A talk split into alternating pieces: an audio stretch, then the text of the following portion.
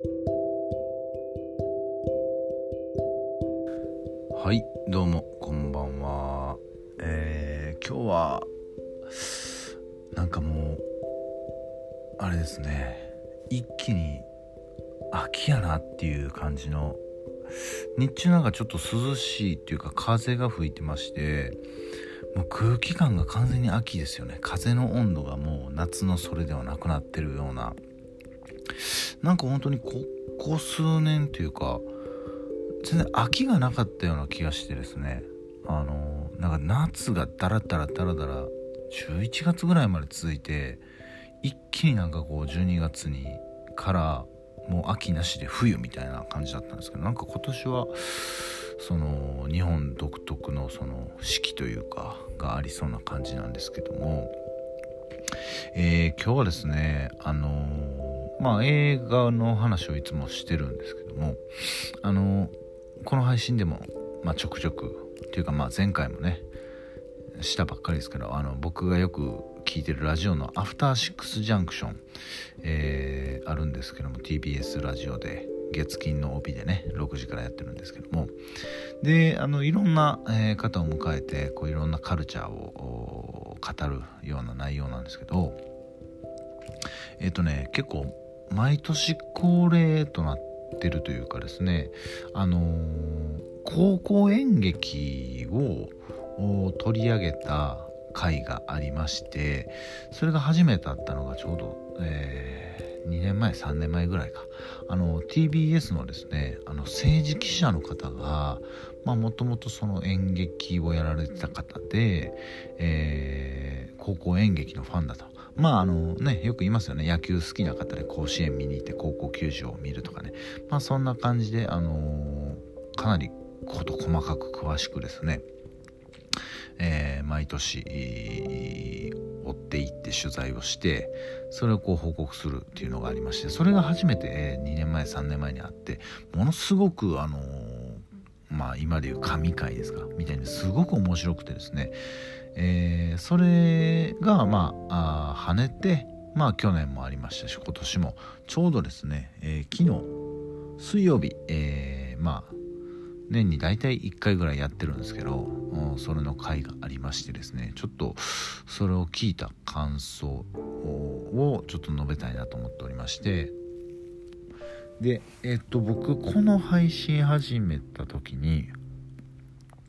ちょうどね高校演劇の話をしてるんですけどえっとですねあのフードボールの時間というですねえー、これが2018とか2019の高校演劇の、えー、最全国大会の最優秀作品作品賞になってで、えーと、その話をちょうどそのアフターシックスジャンクションで、えー、高校演劇が面白いっていうところでで最優秀作品賞がフットボールの時間っていうのでで E テレでやるんでね是非見てみてっていうような形で僕も見てでめちゃくちゃ面白くても感動してですね。でまあただ僕そんなに演劇とか詳しいわけじゃないんでずっと追いかけてるわけではないんですけどまああのこの澤田大樹記者の演劇特集の回はですね必ずもうなんか23回ぐらい聞いてですねいろいろこう調べてるんですけどえそれこそあの去年、えー、公開された「アルプススタンドの端の方」青春映画の、ね、傑作でしたけどもあれももともとはね、あの高校演劇の映画化でございましてでえっ、ー、とフードボールの時間も、あの映画化が決まってるとでまだ詳細はねちょっと上がってきてはないんですけどもというぐらい今ちょっと高校演劇っていうのはかなりそのエンターテインメントといいますかですね、えー、すごく注目されてると。まあ、あの、そもそも沢田大樹記者の、あの、そのラジオでのおしゃべりがすごく面白くて興味を引きつけるような内容だったんでね、僕も、あの、すごく興味惹かれたってとこがあるんですけど、で、ちょうど昨日、えっ、ー、と、まあ、大体夏とかにその高校演劇とか全国大会あるらしいんですけどもまあそれのお話をされてましたと。でねあのー、まあ去年もそうだったんですけどもこのコロナ禍ですよね。あのコロナ禍でものすごくねその高校演技まあそれは僕も含めですねあの皆さん全世界の人間がねあのいろんなことが変わったことはあると思うんですけどもやっぱりねあのなんやろう自分よりその若い方がですねこう何かを奪われるってっていうのはやっぱりなんか心が痛いというかですね。うん。あのかといってねあのなんかこう若い人にね今青春なんやから楽しめとかね僕もよう言われてましたけどもあのっていうこうなんか無理強いするわけじゃないんですけどやっぱり彼ら彼女たちまあ高校生とか若い方にとってはまあねかけがえのない時間なわけでですねあのそれを奪われるっていうのはやっぱりものすごく悲しいなと思いましてであの昨日の放送がどういった内容かっていうとまああの去年もそうだったんですけどこのコロナ禍であの全国大会とかがあの中止とかになったんですよ。軒並み中止とかになってですね。あのもちろん当たり前ですけど高校3年間ですから中にはそのねもう3年生であの舞台を踏まずにね終わってしまったみたいな方もいるだろうし何のために練習してきたんだっていうところもあるでしょうしで特に今年に関してはあのねまずねその各その全国の都道府県でねものすごい厳しいルールがあってしかもそれがですねあの都道府県によって統一じゃないんですよね。例えばとある県ではですねあの必ず舞台上ではマスク、えー、もしくはフェイスシールドの着用が義務付けられてるとかね。であのー、その劇中に、えー、1メートル以上必ず離れないといけないとかね。で舞台に、えー、出る人間が限られてるとかあの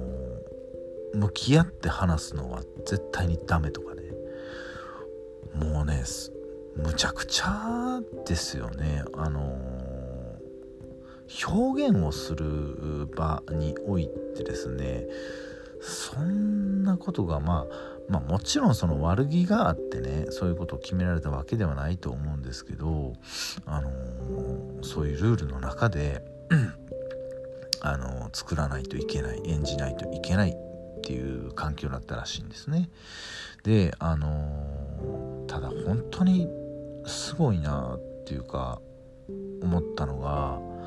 あの今年の作品は結構それを逆手にコロナを逆手に取った作品。あのその環境を生かした作品っていうのがすごく多かったらしくてですね。であのー、まあえっと、全国大会あの去年と一緒でもう配信でしかできないとかそもそものその大会がなくなったりとかっていうのがやっぱあったらしいんですけども。中にはね、あのー、YouTube とかで、あのー、見れるような作品もあるらしいので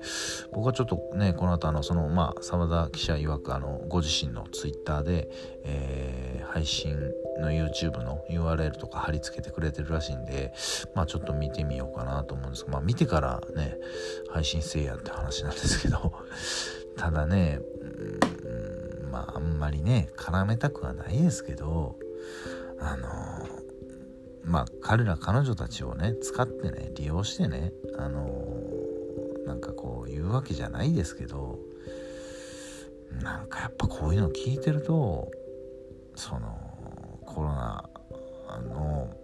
汗かいてない人ってねまあ例えば現場の医療の方々とかお仕事されてる方とかでも、まあ、コロナの対応に追われてる方とかやっぱり実際に汗かいてる方と汗かいてない方って正直いますよね。もうまあなんとなく言わんとすることはご理解いただけると思うんですけどやっぱりこういうのを聞くと何でもかんでも政治に絡めてしまうっていうのはあんま良くないんですけど本当にこういう実際の直面してる人たちのこういうところ見てくれてるってやっぱり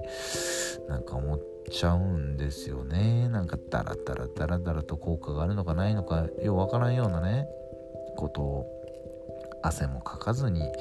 決めてねそれに振り回される人もいてねっていうのがうんなんかちょっと思っちゃいましたね。うんこの間やっぱりそのまあちょっと高校演技から話飛びますけどもあのサマーフィルムに乗ってっていうねあのまあ配信でも話しましたけどもあのまあ、いわゆる高校生がね主人公の青春映画ですけどなんかねやっぱそういうのを見てしまうとサマーフィルムに乗ってもやっぱり見てる最中に、うん、やっぱりこのコロナ禍だからこそ、うん、愛しい映画なのかなというかこういう時間がやっぱりどこかで奪われてるんだろうなっていうふうにどっかで思っちゃうというかですね。うんと思いました。あの何て言うんですかね。もちろんそのこの方アトロク聞いてもらって高校演劇自体